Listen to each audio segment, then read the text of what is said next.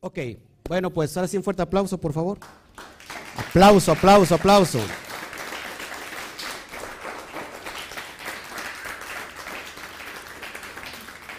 Bueno, muchas gracias a todos ustedes. La verdad estamos muy contentos hoy celebrando este Shabbat a Kodesh, este Shabbat santo. ¿Por qué? Un Shabbat muy santo porque es la entrada de Rosh Hashanah, Año Nuevo. Según el calendario bíblico, estamos en el primer mes del año hebreo, el mes de Abib, también conocido como Nisan, ¿ok? También, eh, bueno, celebramos ayer Rosh Hodesh, en la cabeza del mes, la entrada de la cabeza del mes. Estamos eh, en el proceso de la luna nueva y estamos todavía eh, en esa víspera de que llegue Pesach. Pesach durante 15 días, cuando la luna se pone grandotota, como una pelotota, cuando la luna se pone llena, 15, en el, en el, a, medio, a medio mes, entonces entra Pesa. Así que un fuerte aplauso a todas las naciones que están hoy con nosotros. Fuerte, fuerte, vamos.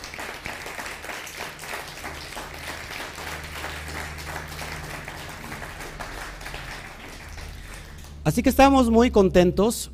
Les comentaba a todos los los que estamos aquí en la comunidad, eh, antes de salir al aire, que lo que sucede en el pasado, ¿sí? como un, un evento profético, sucede también en lo metafísico y que cada año se va repitiendo esos procesos, esos eventos poderosos que cargan un fuerte paquete de bendición, de verajot, un paquete grande energético y que cada año está disponible para todos aquellos que han entendido ese proceso.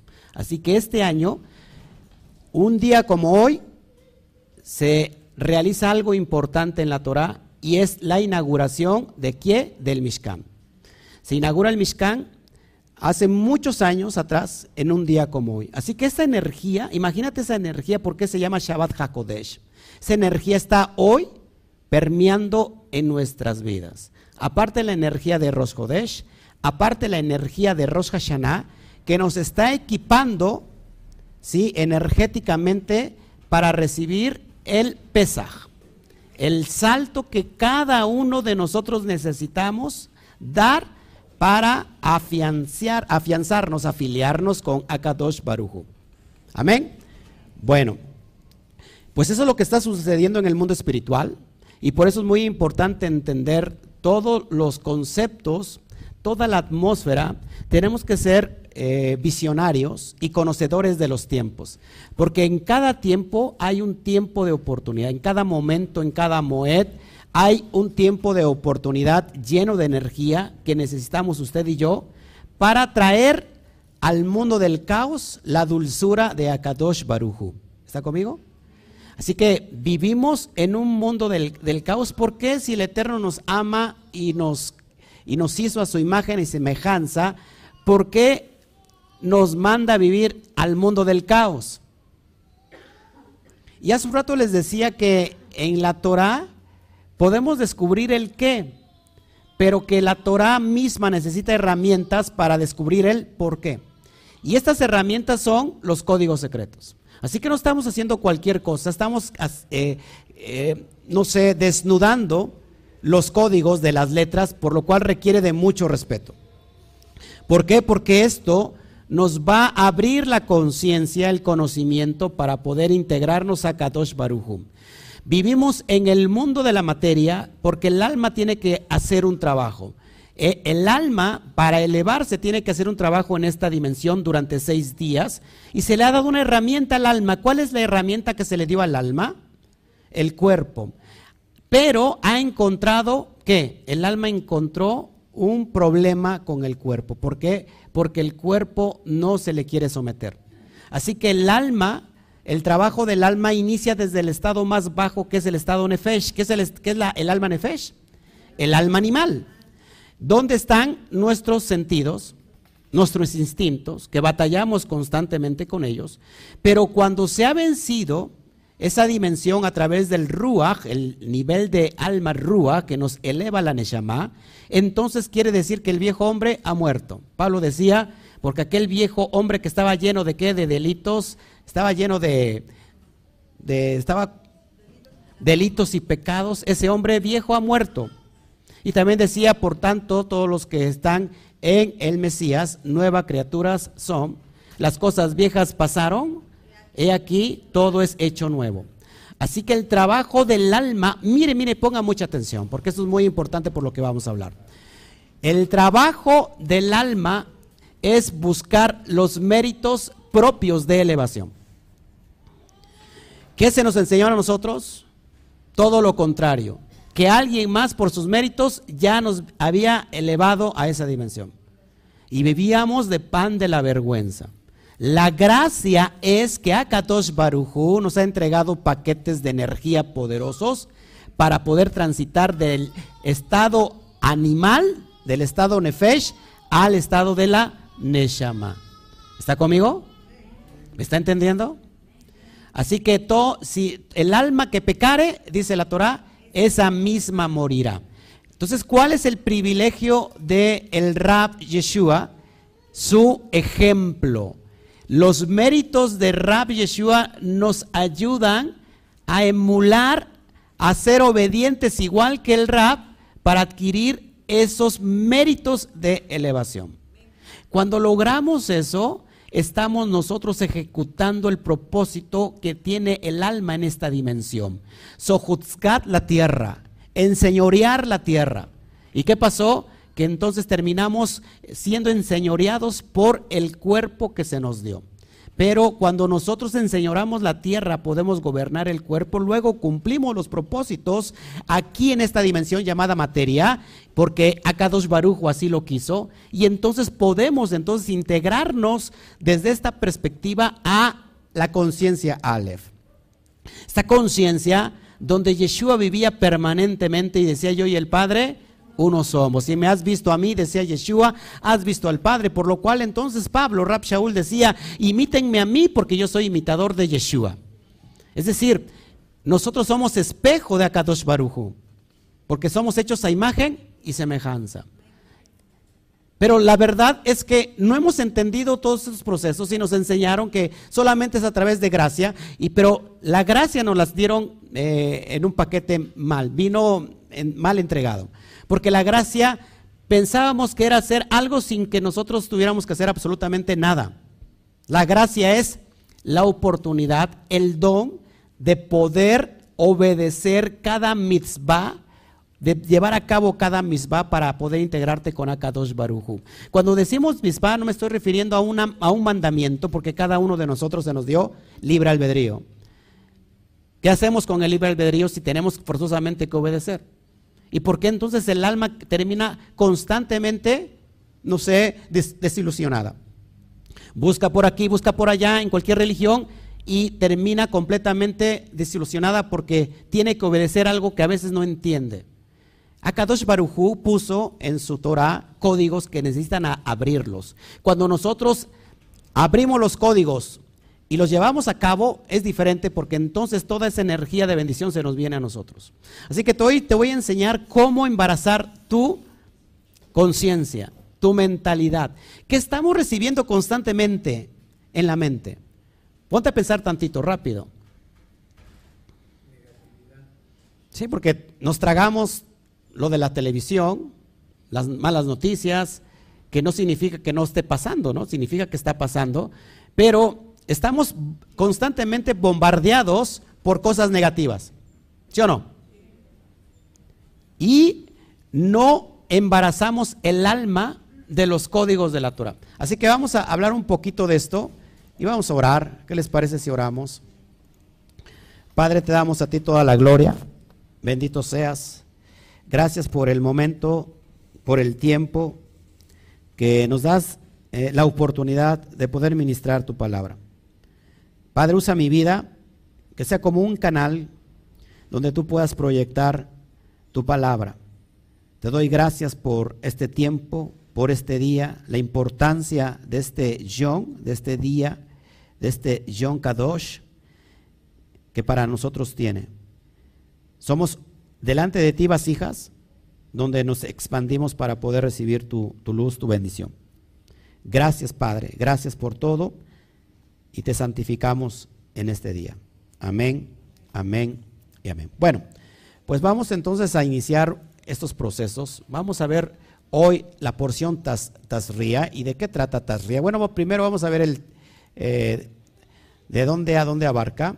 Recuérdense que estamos en nuestras porciones semanarias, breves, casi le he puesto que en realidad pues no son nada breves, me cuesta más trabajo resumir códigos que se tienen que decir por mucho, por largo tiempo. Entonces, doble, trabajo, pero ahí vamos. Lectura. Baikra, o libro de Levítico, capítulo 12, verso 1, a capítulo 13, versículo 59. Esta porción es una de las más cortas.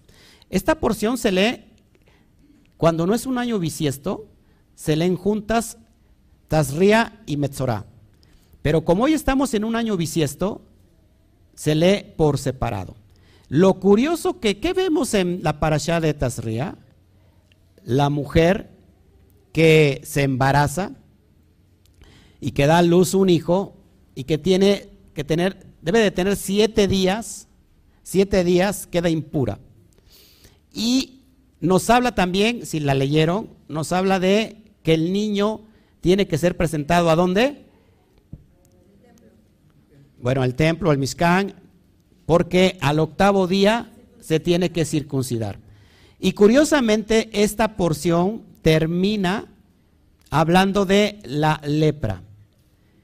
Entonces es muy importante que, ¿por qué si la otra paracha que viene en Metzorah que habla de la lepra, ¿por qué no incluye, no empezaron desde ahí, sino que termina con la lepra? Y nos está hablando de algo bien profundo, y es lo que vamos a analizar. Así que prepárate para poder recibir me voy a ir muy despacio, demasiado despacio, porque lo que están viendo en pantalla requiere de mucha precisión para entender. Tasría, ¿qué significa tasría? Significa sembrar, concebir, embarazar. Eso es lo que significa tasría. Así que esta porción inicia Acuérdense que cada porción, conforme inicia, toman la palabra para denominar el, nombre de la parasha. Curiosamente, la palabra tasría es la palabra, la palabra décimo tercera del primer texto, del primer verso. Pero ahorita te lo voy a explicar. Tasría significa embarazar, concebir, sembrar. Si nosotros estamos hablando de la alusión del alma, amados hermanos, entonces, aquí hay un código elevado de qué se va a embarazar, de qué va a concebir el alma. Acuérdense que lo que vemos en la Torah, las historias, son metáforas, no necesariamente eh, pueden ser ciertas, pero todo alude que hay una metáfora, y cuando digo metáfora es para enseñarnos principios para aplicarnos al alma. ¿Qué estamos haciendo cuando leemos la narrativa de la Torah que simplemente lo queremos aplicar en lo externo y cuando lo aplicamos en lo interno? La enseñanza y lo que estoy haciendo es algo válido y bíblico porque ¿quién enseñaba así? Pues nada más ni nada menos que Yeshua. Yeshua enseñaba por medio de parábolas. ¿Por qué? Porque le daba sentido al texto de la Torah, de modo que el oyente, el escuchante, el talmid, el estudiante, tenía que llevar por obra lo que estaba aprendiendo. Esa es la enseñanza de la Torah. Por eso Yeshua decía, yo, este es mi cuerpo, cómanlo. Este es mi sangre, bébanla. Eso es completamente pagano. Si nosotros lo queremos entender literalmente. Pero ¿qué estaba diciendo el rap? Que la enseñanza que él estaba dando era para comerla. La la sangre que tenía una copa ahí de vino representa el so del secreto, era para ir al secreto, es decir, la enseñanza de la Torah se tiene que digerir, comer. ¿Estás conmigo de acuerdo? ¿Qué significa literalmente que voy a agarrar la Biblia y, la Torah y me la voy me voy a comer el papel? ¿O qué? ¿Qué significa? Que voy a poner por obra lo que estoy aprendiendo. Y eso es lo que nos cuesta dar, nos cuesta mucho trabajo a todos. Porque solamente escuchamos Y usted se enamora de los códigos y dice, quiero más y quiero más, y está muy bonito. Pero ¿cuántos realmente lo llevamos a poner por obra? Entonces no estamos comiendo la enseñanza del rap. No estamos bebiendo la enseñanza del rap. ¿Saben por qué no lo hacemos? Porque el primer paso es confrontarnos a nosotros mismos. Y no nos gusta la confrontación. ¿Por qué? Porque nos damos cuenta que de todos nuestros defectos. Nos damos cuenta de que tenemos muchas cosas negativas. Que queremos decirlas, las vamos a cambiar, pero lo dejamos para el día de mañana. Lo vamos posponiendo y nos convertimos en el hombre del mañana. O la mujer del mañana. Mañana lo hago, mañana lo, para el siguiente Shabbat. Y después llega el Shabbat y no, bueno, para la siguiente fiesta. Y llega Pesa y dice, bueno, para el otro Pesa. Y nuestra vida queda sin sentido, sin propósito. Así que lo que estamos tratando de enseñar hoy es para que usted se embarace. ¿Embarace qué? El alma. Y no quiero hablar sobre la cuestión, iba yo a hablar de esto, pero hay veces que la gente no está preparada, porque la parte femenina tiene su nombre original, que es vagina. Y no voy a hablar de eso porque no se van a ofender. Pero en el mundo cósmico, ¿cuál es la parte donde se puede inseminar el alma? La mente. Y ahorita vamos a hablar un poquito de esta cuestión para que pueda entrar esta luz que Akadosh Baruju, ¿qué significa Akadosh Baruju para las personas nuevas? El santo bendito sea. Nos quiere llenar, nos quiere embarazar. ¿Por qué nos quiere llenar? Para que cambiemos nuestra forma de vida para que vivamos completamente la vida, que estemos viviendo y que dejemos de sobrevivir. ¿No le gusta la idea? Si hay caos en nuestra vida, el Eterno nos da enseñanza. Fíjate, antes de iniciar, ¿cuántas personas de repente empezaron a estudiar la Torah y dejaron de guardar el Shabbat? porque vieron que no importaba si no guardaban Shabbat, de todos modos el Eterno los estaba bendiciendo. Ojo ahí, tenga mucho cuidado.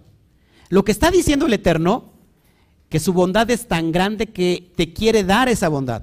Y la persona dejó pasar tiempo y después vienen los problemas, vienen el caos. Ojo aquí, la bondad del Eterno es infinita pero mucha bondad nos puede hacer daño.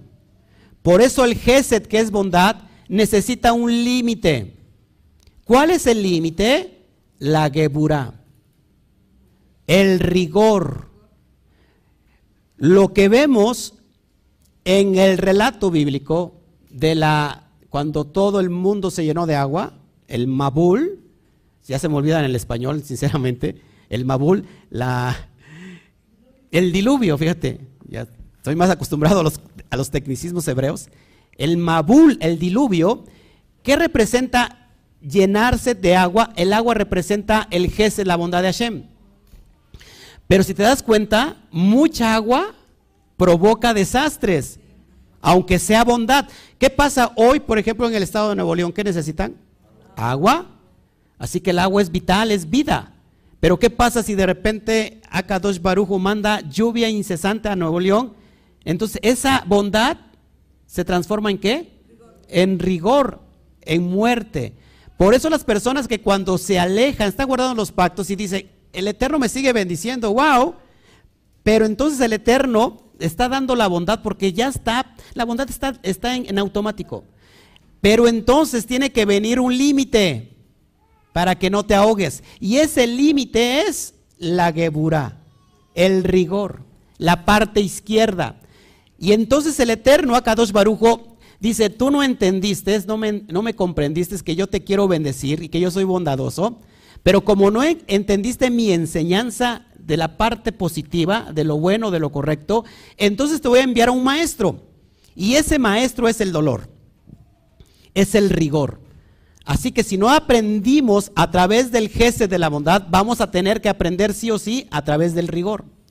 Entonces la persona viene a enfermarse, viene a encarcelarse a través de una enfermedad, de, de un trauma, de un dolor, de una opresión, de algo psicológico y espiritual. ¿Por qué? Porque tiene que entender que la bondad la tiene que recibir y tiene que eh, saber trabajar el atributo de la bondad. ¿Te das cuenta? Así que si nosotros estamos cursando un dolor, a lo mejor es porque no hemos entendido que hay algo, una área en nuestra vida que no hemos comprendido, no hemos podido arreglar, hacer el ticún que se requiere hacer. El Eterno nos ama, ¿sí o no? Y el Eterno nos da. Y hay provisión. Pero imagínate que si nosotros componemos, si ya el Eterno te bendice y tú dices, a mí el Eterno me bendice, Baruch Hashem, imagínate si entonces compones la parte que está descompuesta, todo lo que vas a recibir. Miren, la bondad es como la energía. La energía está ahí, pero recuerda que la energía también, que es una bendición porque ahorita podemos transmitir, ¿no? A través del Internet y tiene que haber luz para que haya Internet y, usando estos equipos. Pero ¿qué pasa? Que también la energía puede ser peligrosa. Si tú metes los dedos ahí, te vas a electrocutar, pero si te vas ahí a la, a la parte de allá arriba donde está el, el, ¿cómo se puede decir? El transformador, pues te vas a quedar como un pollo rostizado. ¿Sí me explico? Bueno, así que Tarría tiene que ver con embarazar. ¿Qué vamos a embarazar? La conciencia. El alma, la parte elevada donde está la conciencia o el subconsciente, ahí es donde tenemos que trabajar porque todo radica en esa parte, porque no sabemos sabido trabajar el subconsciente o el inconsciente. A veces el inconsciente es como el piloto automático del consciente. Se lo, se lo digo fácil. Por eso digo que la conciencia está consciente de la inconsciencia de la conciencia. ¿Cómo es esto? Que muchas veces todo lo que está usted escuchando, el consciente no quiere, pero se está embarazando el subconsciente. Y él saca a flote su vida. Pero muchas veces ese subconsciente también está siendo bombardeado por gente, por cosas negativas. Por ejemplo, hay personas que literalmente no están enfermas y dicen, me voy a enfermar y me voy a morir. Y eso es lo que está pasando, que se están enfermando y se están muriendo. Todo empieza con una idea. Desgraciadamente la idea, la idea que se, que se acciona y que se lleva a la práctica son las ideas negativas. No así las ideas positivas. ¿Qué hacemos con las ideas positivas? Que nos cuesta trabajo llevarlas a cabo. Tenemos un pensamiento, tenemos una idea, lo hablamos la idea, pero después no damos el paso para llevarlo a la acción. Y es ahí donde tenemos que trabajar. Todos nosotros tenemos que trabajar en esa área. Y eso se llama, amados, cambiar simplemente la forma de vida. Lo que conocemos como los malos hábitos. ¿Cómo se, se, cómo se compone los malos hábitos? ¿Cómo se hace ticún de los malos hábitos? Trayendo un, mal, un buen hábito. ¿Cómo compongo un mal hábito? Trayendo un buen hábito. Así de fácil, pero hay un paso tremendo para dar. Vamos a seguir. Espero darme a entender porque es muy profundo esto. No porque eh, estoy insultando usted su, su sabiduría o su conocimiento, sino que es muy difícil para mí poder proyectarlo desde el punto de vista del conocimiento básico. Tasría, así se escribe, Taf, Taf, Zain, Resh, Yud, Ain. Y bueno, si yo transmuto, si yo transmuto tasría, me da la palabra ras a ti. Ras a ti. ¿Y qué significa ras a ti? Ras a ti significa, ras significa secreto y a ti significa, se puede traducir como mi tiempo. Así que este es el secreto de mi tiempo. Lo que esta para allá nos enseña cómo poder entrar, adquirir el secreto de mi tiempo.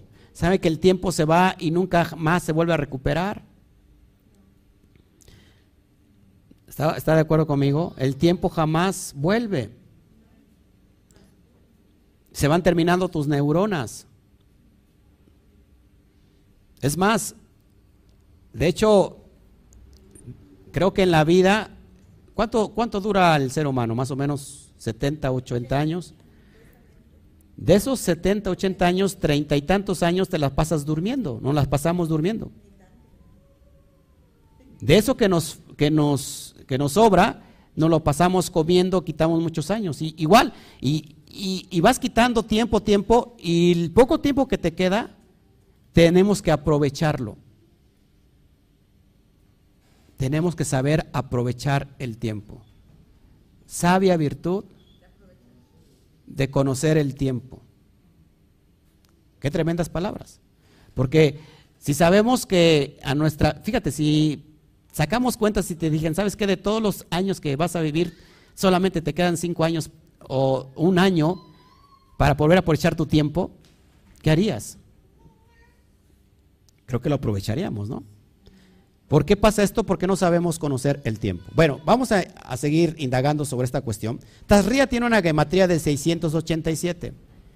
¿Cuánto vale 687? ¿Qué es la gematría? La suma de cada letra hebrea. 687. Mira lo poderoso de esto. Así ahí tienes Tasría que vale 687. Y tenemos ahí tres números. Voy a hablar hoy de matemáticas. A mucha gente no le gustan las matemáticas, pero creo que hay códigos ahí interesantes. 6, 8 y 7. Eh, ve cambiándole, por favor. 6, 8 y 7. Ahí no se ve en la pantalla que tienes aquí proyectada, pero hay, eh, hay un 6 y un 7 en amarillo claro y un 8 que está intermedio. ¿Qué encontramos aquí? Mira, cosas impresionantes que si no abrimos los códigos no lo podemos entender. 6 y 7 me da igual a 67. ¿Y qué, ¿Y qué tiene que ver 67? Pues mucho con lo que estamos hablando el día de hoy, porque 67 es la gematría de Vina.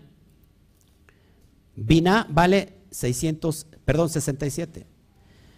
Y precisamente está dentro de la gematría de Tasría. Ahora, ¿qué pasa con el 8? Amados hermanos, el 8, precisamente esta, esta para allá nos habla del octavo del octavo día en referencia a la circuncisión, que ya es un código también la circuncisión, que lo ha hablado eh, por mucho tiempo. Ahora, es bien importante esto, amados hermanos. Esta, esta paracha es una conexión de la porción pasada. ¿Cómo se llama la porción pasada? ¿O se llamó la porción pasada? Shemini. ¿Y qué significa Shemini? Octavo. Sí que es una alusión al número 8.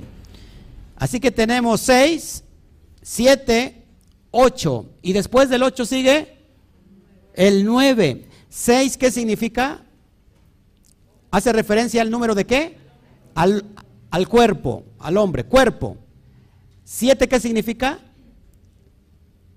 Hablando en el SOT, si el 6 es cuerpo, el 7, ¿qué, qué, ¿qué significa? No, no, no. Alma en el cuerpo. Alma en el cuerpo. ¿Por qué? Porque trabajamos durante seis días y al séptimo descansamos. Ahora, séptimo nos conecta con ocho. ¿Y ocho qué significa? En el mundo cósmico, el infinito. Nuevos comienzos, nuevos inicios, algo que no tiene fin. Pero el ocho nos lleva a algo más poderoso que es el nueve. Y ahorita te lo voy a enseñar. Bueno, entonces dentro de la gematría de Tazría que vale 687 tenemos 67 que vale Biná. Biná. Ahora, esta porción tiene, amados hermanos, 67 versículos. Dígame usted si esto es, es casualidad, si esto salió así de la nada, o esto ya está completamente pensado sobrenaturalmente hablando. Por esto esta energía que yo los veo y la verdad me quiero desejernizar a mí mismo y o tuviera mucha energía y que sea así que salga del dedo así como lumbre, fuego y desaparecerlo para que se, se active. ¿Eh? 67 versículos. ¿Ok? Bueno, ¿qué hace referencia a Biná? ¿Se acuerdan que Biná hace referencia a la madre? Porque Biná, que es una sefirot de la parte izquierda, ¿cuál es la, la en esa dimensión de la parte derecha? Jotma. ¿Qué significa Jotma? Padre. Así que Jotma significa padre y Biná significa madre. Jotma Abba, Biná Ima.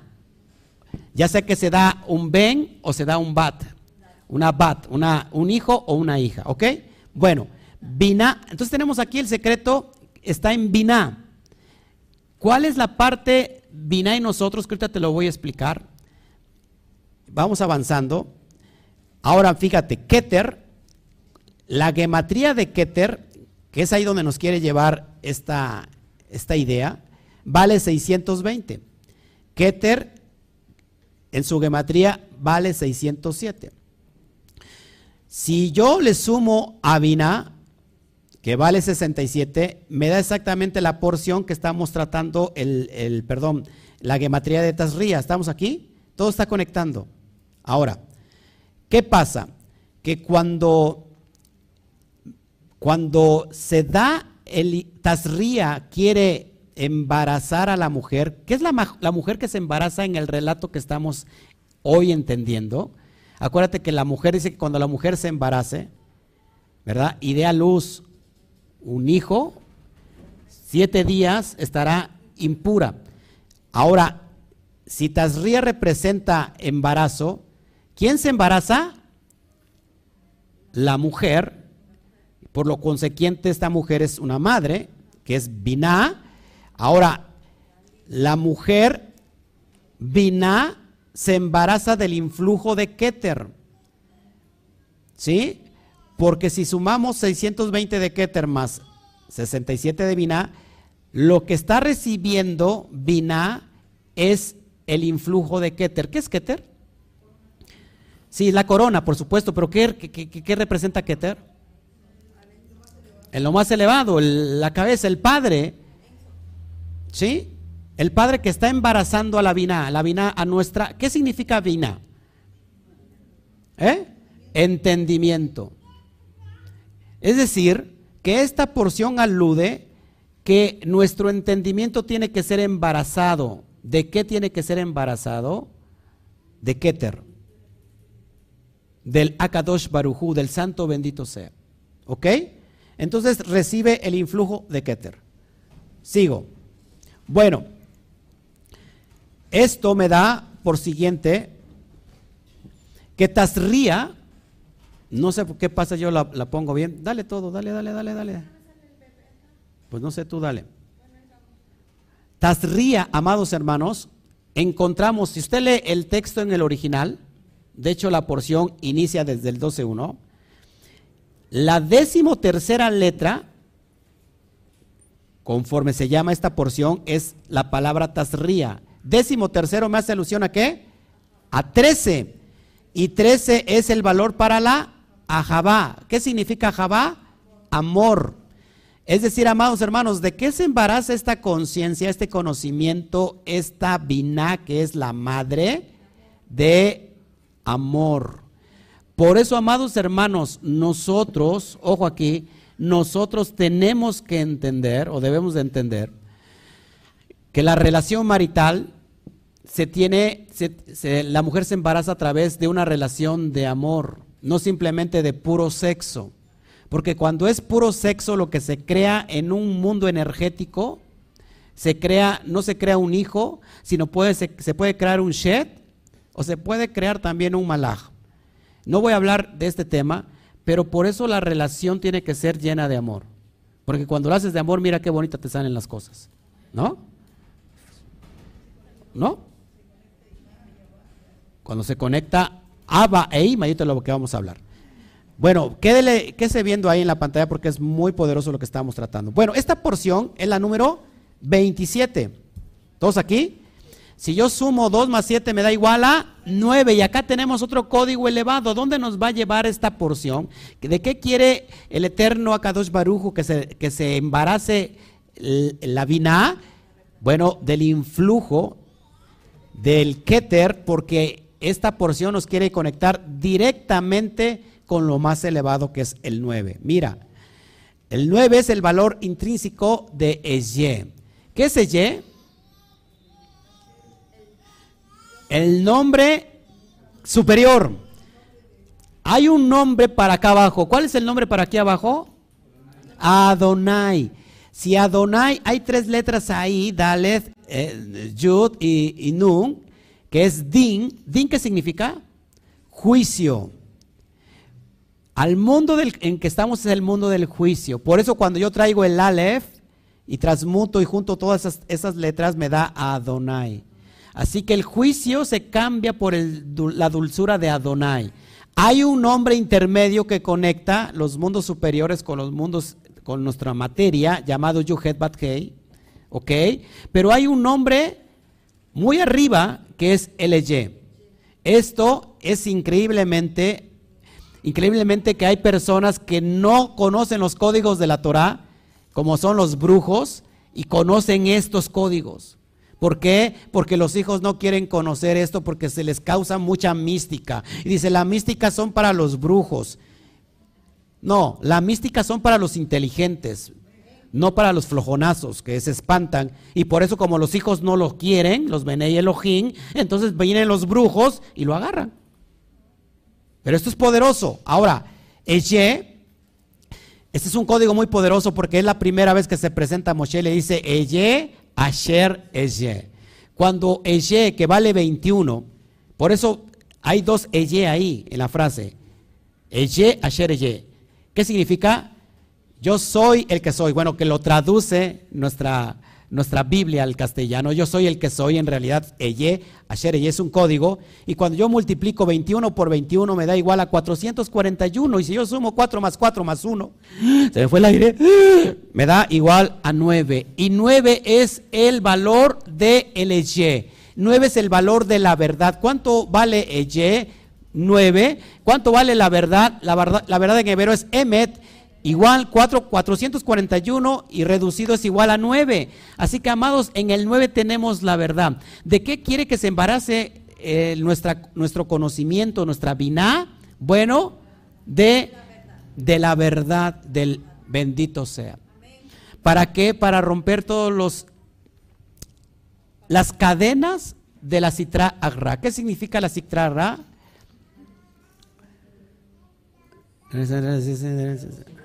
El lado oscuro. El Eterno no quiere que estemos viviendo en el lado oscuro, en la negatividad. Él quiere sacarnos de ahí. ¿Pero qué quiere? ¿Pero qué pasa? Que nosotros no queremos, no reaccionamos. Queremos, no queremos salir de Egipto. Porque en Egipto, ay, nos dieron pollito. Ay, en Egipto, ¿para qué nos sacaron? Para morir aquí, mira, en medio del desierto. En realidad hay gente que no quería salir de Egipto. Y es que un esclavo no puede vivir en libertad, se tiene que enseñarle a vivir en libertad. Pero cuando el esclavo no quiere salir de la esclavitud, es imposible que salga. ¿Y cuántos de nosotros vivimos todavía como, esclavos en cierta área de nuestra vida?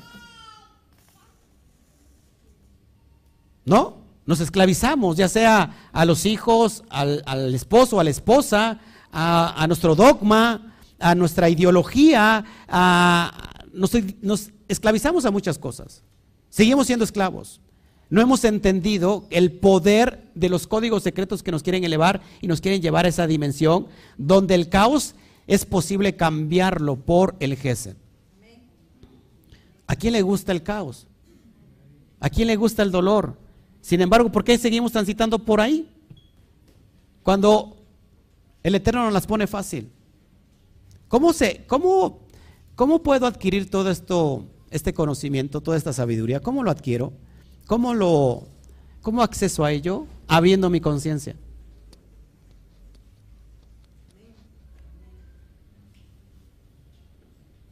El conocer te lleva a esa dimensión donde no has estado.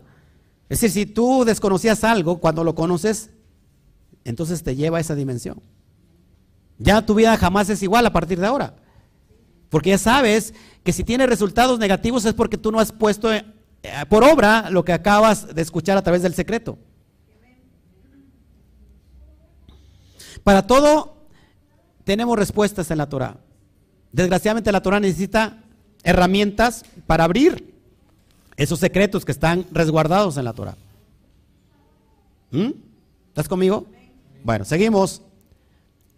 Espero me estén entendiendo. Bueno, ahora, esta frase que es impresionante, si no hay edad, si no hay entendimiento, no hay, perdón, si no hay conocimiento, no hay entendimiento. Es decir, si no hay edad, no hay vina, y si no hay vina, no hay edad.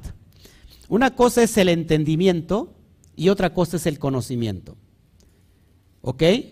Cuando la persona dice, dice, conozco en el entendimiento, en realidad no conoce absolutamente nada, porque solamente lo está entendiendo. A mi esposa la conocí cuando conviví con ella. Yo conocí a mi esposa después de que el niño se destetó. El conocimiento pleno es cuando una relación marital se unen dos cuerpos. se hace un solo cuerpo, una sola carne. ¿Me están entendiendo que una cosa es entendimiento y otra cosa es conocimiento? O sea, si yo no puedo conocer a mi esposa si yo no vivo con ella. Si yo digo, la conozco a través del entendimiento, entonces no la conozco. Porque solamente entiendo alguna parte de ella. Y muchos de nosotros estamos a nosotros queriéndonos conocer solamente con el entendimiento. Te das cuenta que ahí, ahí resulta lo más, pues, imposible de poder entendernos porque pensamos que nos conocemos, pero solamente tratamos de entendernos.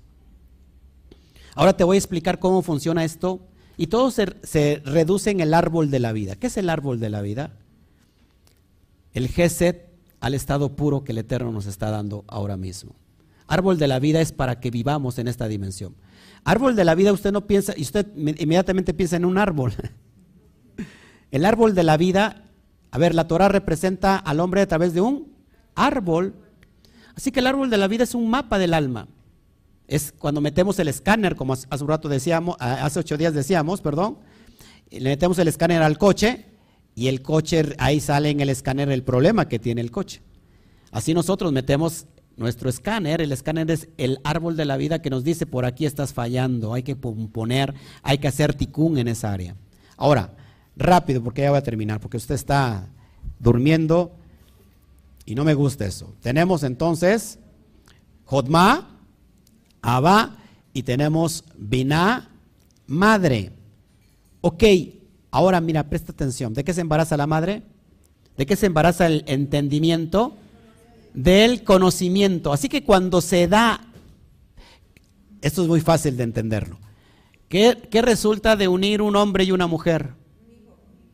¿Qué resulta? Pues un bebé, ¿no? Bueno, así es en esta dimensión. Cuando nosotros, ¿qué es Jodma? Sabiduría. ¿Qué es Biná? Entendimiento. Si nosotros vivimos completamente en el lado derecho de la sabiduría, vamos a perder la parte subjetiva. ¿Ok? O la parte, perdón, objetiva. Tenemos que estar equilibrados. Si yo vivo en, el aspecto izquierdo de la vina, del entendimiento, estoy haciéndolo todo con la lógica. Y ya no creo en lo sobrenatural de Hashem, ya no creo en la fe, soy ya muy lógico. ¿Por qué? Porque todo eso para mí, ahí entra el escepticismo. Entonces, cualquiera de los dos lados puede hacernos daño. La persona que vive en el lado derecho, que es con más sabiduría y que está entendiendo las cosas místicas y poderosas, todo le va a parecer que es eh, vivir en una alusión espiritual. Y eso hace mucho daño. Entonces tenemos que buscar el equilibrio. Pero cuando se une la parte derecha con la parte izquierda, que es Jodma y Binah, el padre Abba y la madre Ima, entonces se crea el Dat. ¿Qué es el Dat? Conocimiento, o en pocas palabras, conciencia. La conciencia que se une, amados hermanos, y crea entonces este entendimiento de poder elevarnos a Keter, a la corona. Ahora, lo amarillo que ves ahí, que es Biná, tiene siete hijos. ¿Qué pasa en Biná? Amados hermanos, estamos en esta dimensión binaria. En Biná pensamos todo en dos. ¿Qué significa? Que esta, esta dimensión de la Vina, que es la madre, tiene siete, siete, hijos. ¿Cuáles son los siete hijos? Descontando el Dad. Desde Geset hasta Malhut. Es decir, todas las emociones, las dimensiones emocionales. La madre va a cuidar a las emociones. Este, este entendimiento quiere cubrir como la gallina cubre a sus polluelos nuestras emociones. Y eso nos hace daño porque nos volvemos emocionales. Es decir, en esta dimensión binaria, dual, creemos que hay un cielo y que hay un infierno. Que cuando nos muramos, si nos portamos bien, nos vamos al cielo y si nos portamos mal, nos vamos al infierno. Esa es una un pensamiento dualista, es la madre protegiendo las emociones. Cuando entendemos que el reino de los cielos está aquí y ahora y, accesamos a la vida eterna a través de qué? de guardar los misbot, de abrir los códigos secretos y establecerlos en nuestra vida. De eso fue la respuesta que dio Yeshua. ¿Te acuerdas que el joven rico le, le dijo, ¿qué de hacer para entrar a la vida eterna? Que vida eterna en el Nuevo Testamento es igual a reino de los cielos o reino de Dios. ¿Qué de hacer para entrar a la vida eterna? ¿Y qué le dijo? Yeshua, espera, pórtate bien y si te, y si te portas bien toda esta vida, cuando mueras, irás a la vida eterna. ¿Qué le dijo? Guarda los mandamientos. Cuando guardamos mis bot, amados hermanos, entramos a la vida eterna porque hemos entendido que la dimensión dual nos quiere proteger, pero nos está haciendo daño. Una madre sobreprotectora, ¿qué le hace al hijo? ¿Eh? Le hace daño. ¿Sí? Pero también una madre que le vale eso, el hijo, ¿qué pasa? Pues también. Así que hay un equilibrio. Ojo aquí, ojo aquí. En la conciencia de la, de la Biná, estamos diciendo, el día que me muera voy a tener mi templo, mi casa. Cuando en esta, ¿cómo es la canción? Cuando hay, en esta vida, aunque en esta vida no tenga riquezas, ¿eh? allá en el cielo tengo mi mansión, más allá del sol, más allá del sol. Eso está muy bonito, pero es una conciencia completamente dualista. El reino de los cielos no está aquí ni está allá. Yeshua dijo, el reino de los cielos está en medio de vosotros. O el reino de los cielos está dentro de vosotros. No tengo que esperar a morirme para adquirir esa dimensión poderosa de los propósitos de Hashem. Conciencia dual te dice el mal y el bien. El mal viene de... ¿De quién viene el mal? El, el bien viene de quién? De Dios. Gloria a Dios. Aleluya. Y el mal viene de él, del diablo. Conciencia completamente vina. Las dos, bien y mal, vienen del eterno, del bendito sea. El mal no es mal, porque desde el punto de vista lo hemos entendido que es mal, pero el mal en realidad a veces es un maestro para enseñarnos el bien. Isaías dice que todo viene del mal, el eterno hizo el bien y hizo la maldad. En el original dice hizo la maldad. Cuando nosotros salimos de ese, de, ese, estarnos eh, protegiendo esta conciencia, salimos de toda religiosidad y eso nos hace bien, nos eleva. ¿Por qué? Porque entonces ahora sí podemos elevarnos al Keter. Estos son los siete hijos, ah, te lo, te lo marco ahí, estos siete hijos emocionales la emoción que siempre está a través de la religión. ¿En dónde transita la emoción? En la religión. Y la religión está marcada por el ego, porque el ego te quiere, te quiere denunciar, el ego te, te condena, ¿verdad? Cuando te dice, ¿sabes qué? Si te sales de mi religión, te vas a ir al infierno. Porque solamente mi religión tiene la verdad. ¿Has escuchado eso? Solamente ahora vas a entender, bueno, la religión tal tiene la verdad. Pero esa religión a veces se divide en muchas denominaciones. Ahora, ¿cuál denominación tiene la verdad?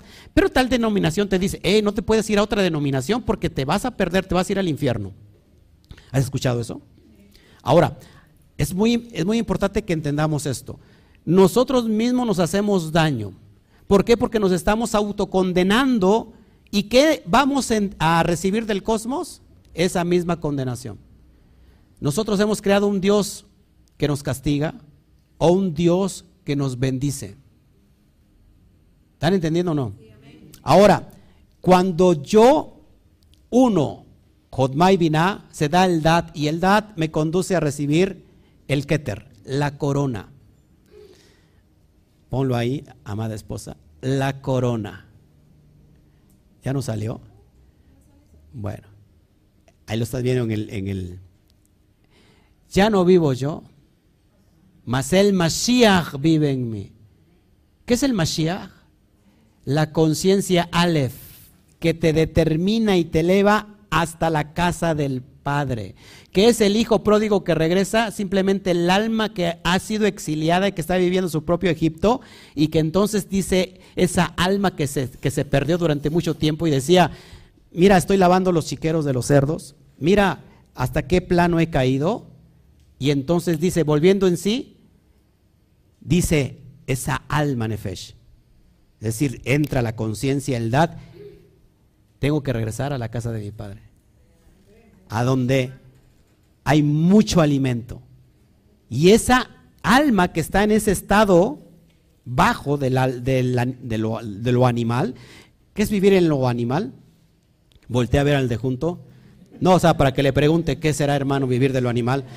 Vivir de lo animal es estar viviendo de los berrinches espirituales, estar viviendo de lo que podemos palpar con nuestros cinco sentidos. Es decir, nosotros vemos con los ojos físicos y de acuerdo a lo que vemos, eso mismo nos determinamos y no somos capaces de ver con los ojos espirituales. Nos estamos moviendo a través de las emociones, a través de los instintos. ¿Cómo se, cómo se trabaja un animal? A través de los instintos. Y entonces terminamos siendo a veces peores que los animales. Porque ¿cuántos ha visto usted este, animalitos cuidando a sus hijos? Protegiendo a sus hijos. Un animal se puede pelear. Yo lo veo con los perritos. Y a ratito andan de la mano, muy a todo. Pero uno se pelea y cuando nos, podemos perdonar? Ya nunca. ¿Me entiende? O sea que vivimos porque animales. Y se nos dio este poder en Akadosh Barujo, que esta alma que se esparció, que se se fue al exilio, al Golá, necesita la Ale para que se vuelva Geula, es decir, la redención. Y una vez que el alma está tocando fondo, diga, ya no puedo más con esta vida. Yo no sé por qué estoy aquí, cuál es mi propósito. Y empiezan las ideas a venir, empiezan las preguntas. Y usted va al pastor y le dice, pastor, por favor, es que eh, yo pienso que es así. No, no, usted no puede pensar diferente a mí. Porque si usted está, está eh, pensando diferente a mí, está en contra mía. Y si, usted piensa y, tiene dudas, entonces está en contra de Dios. Aquí no es válido pensar. Aquí no es válido estar, eh, ¿cómo se puede decir? Eh, tratando de entender nada. Aquí solamente se recibe y ya. Solamente se dice, se da por sentado y ya. Y estamos estando en un, en un estado pésimo de perdición. Entonces el alma está buscando constantemente elevarse. Y para elevarse necesita la incógnita, la pregunta. Ahora es malo preguntar, no. El Eterno quiere que preguntemos cuál es nuestro propósito, para qué estamos aquí. ¿Cuántas veces ha dicho, yo no estoy de acuerdo con Dios? ¿Eh? No sea hipócrita, levante las manos, porque sí, mucha gente decimos no estamos de acuerdo con Dios. Y es que en realidad el Eterno dice, pues yo cuando les dije que hicieran eso, fue sus líderes que le dijeron que hiciera eso, porque yo jamás estoy enseñando que digan eso. El Eterno quiere que estés desacuerdo inclusive contigo mismo, porque estando desacuerdo contigo mismo significa que el alma más baja, el alma animal, está peleando para elevarse. Entonces, en, intermedio hay un corazón llamado faraón que está duro, endurecido y que no quiere dejar salir el alma. Y entonces para que el corazón de faraón se, se ponga hablando, ¿qué tiene que venir? Eh, traducido en plagas, en macá, en golpe. Entonces, si tú quieres salir de tu Egipto y no te golpeas, no vas a salir. Sí, porque estás como, más o menos te dices, no, pues mira, está bien, estás mal, pero no te la tomes tan a pecho, hombre. Mira como el fulano que está ahí tentado junto a mí está peor que yo y mira, no, no, no, golpéate porque tienes que golpearte. Tienes que decir, sabes que voy a salir de esta. Pero en realidad recibir las plagas para que el corazón duro se vuelva un corazón de carne. ¿Cuándo el corazón del hijo pródigo se volvió de carne? Porque estaba endurecido, ¿no? Porque perdió, perdón, pidió la, la herencia. Y dice, Padre, dame mi herencia. Y se fue al mundo y la malgastó y la perdió. ¿Cuándo entendió que tenía un corazón duro? Cuando ya no tenía absolutamente nada. Y ahí es cuando se da se embaraza la conciencia, poder transitar a esa dimensión del Keter. Y el Padre nos quiere llevar hasta, allá arriba. Por eso Pablo decía, haya en vosotros el mismo sentir que hubo en Yeshua. ¿Cuál es el sentir que hubo en Yeshua? Que fue obediente. Pero no obediencia a medias, obediente, obediente hasta la muerte y muerte del madero. Por lo cual el Padre, el Padre, el Padre le exaltó a lo sumo. Y le dio un nombre que es sobre todo nombre. Le dio el Chen Hameforash.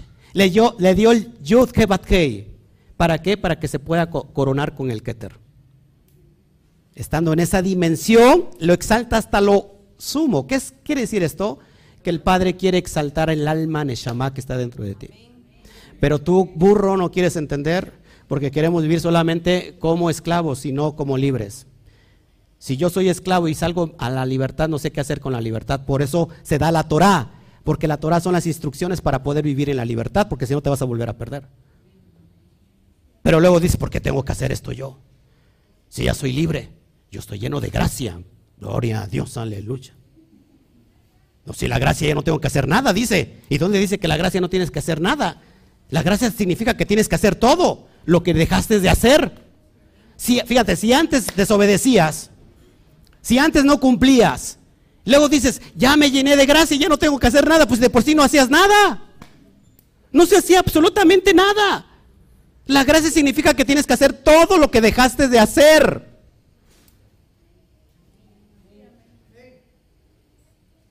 ¿O no? La gracia es el poder, el potencial de realizar y llevar a cabo los misbot es volver a la senda antigua. Por gracia sois salvos, ¿no? Ya no estáis bajo las obras de la ley. ¿Te das cuenta? Ya no estoy bajo la ley. La Torah es fúchila, guácala. ¿Cuál fúchila, guácala? Si nunca la has guardado. No, las obras de la ley se, quiere decir las obras legalistas de los hombres. Vístete de negro y blanco. Blanco significa la pureza del alma y negro significa que estamos de luto por el templo que está destruido. Si no te vistes de blanco y negro te vas a perder. Las mujeres vístanse como, como mujeres y los varones como hombres. El hombre no se puede vestir como la mujer ni viceversa. El problema es que el pantalón fue diseñado para la mujer y no para el hombre. Yo vengo vestida de mujer. Sí, porque el pantalón fue para el hombre, para la mujer. ¿Sabían eso? Creado por una, por, por, por un una diseñadora judía, para empezar. Ahora, si nosotros no entendemos todo esto, vamos completamente al fracaso. Hablamos de la porción pasada, antepasada, SAF. ¿Qué significa SAF? ¿Mm? SAF, SAF, ¿quién sabe qué será SAF? Orden, orden. ¿Se acuerdan quién dijo? Uno que estaba ebrio que se llama Efraín, que su, voz, su mesa está llena de vómito, tenía una corona de borracho y decía Saf la Saf, la Kaf la Kaf, Sersham, Sersham, un poquito aquí y un poquito allá. Dice el profeta Oseas, si no me recuerdas Oseas, Isaías, perdón, porque ley sobre ley, mandato sobre mandato, un poquito, renglón tras renglón, línea sobre línea, un poquito aquí, un poquito allá, no queremos tu ley, dijo el soberbio de Efraín. Y dijo el Eterno así, profetízales que entonces les voy a enviar bufones que los entretengan porque no quieren mi Torah que los entretengan cada día que se reúnan y les empiecen a hablar como tartamudos. Escuchadlo. Ta, ta, ta, ta, ta, re, re, re, re. Rambo, saca la bazooka, remángate la manga. Hasta que todos caigan de espaldas y queden enlazados. Profecía para todas las naciones, para todos los dispersos que están entre las naciones, que se creen que se emborrachan con la borrachera del Espíritu Santo. Óigame usted el favor, que hay algunos que dicen que, que el bar, el, el bar es la iglesia y que el bartender, el que sirve las copas, es el Espíritu Santo. Y la gente se embriaga se emborracha.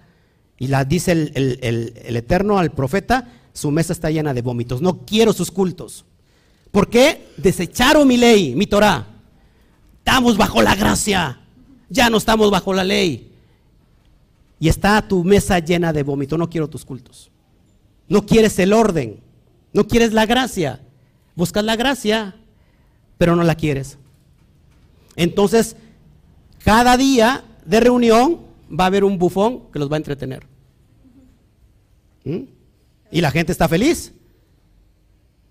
Porque ni se toma la palabra, ni se lee la palabra, simplemente se emborrachan todos. Llénse del Espíritu Santo. ¿Quién quiere más?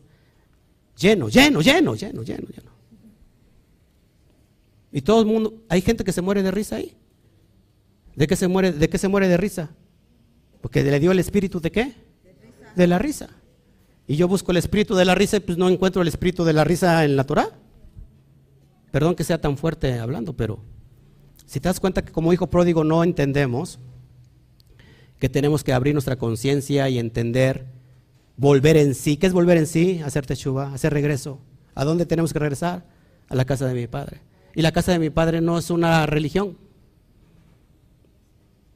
La casa de mi padre son esferas celestiales poderosas, donde nos quiere llevar a darnos lo que nos dio como propósito, que es la vida, que es el éxito, que es la prosperidad, pero lejos de cualquier religión. La religión es una, es una capa que impide que venga la luz del bendito sea. La religión divide. ¿Cuántas personas se han matado por religión? Pregunta a los cristianos matando a millones de judíos, más que los nazis. Católicos convirtiendo a los, a, los judíos. Los judíos despreciando a los que se creen, a los que dicen que son de las naciones. Goín. Entre judíos divididos también, porque hay ortodoxos, ultraortodoxos, ultra super que ultraortodoxos. Hay otros que odian a los, a los sionistas y los sionistas o sea, no los quieren y división tras división, división tras división. El Eterno no quiere división. Cada vez que hay una división hay un Satán. El Eterno quiere la unidad. Shema Israel, Adonai Eloheinu, Adonai Echad. Barushen, Kebot, Malhuto, Así que, amados hermanos, esto es lo que quería yo darles el día de hoy. Ya me alargué y Baruch Hashem. Bueno, pues si hay alguna pregunta, con mucho gusto.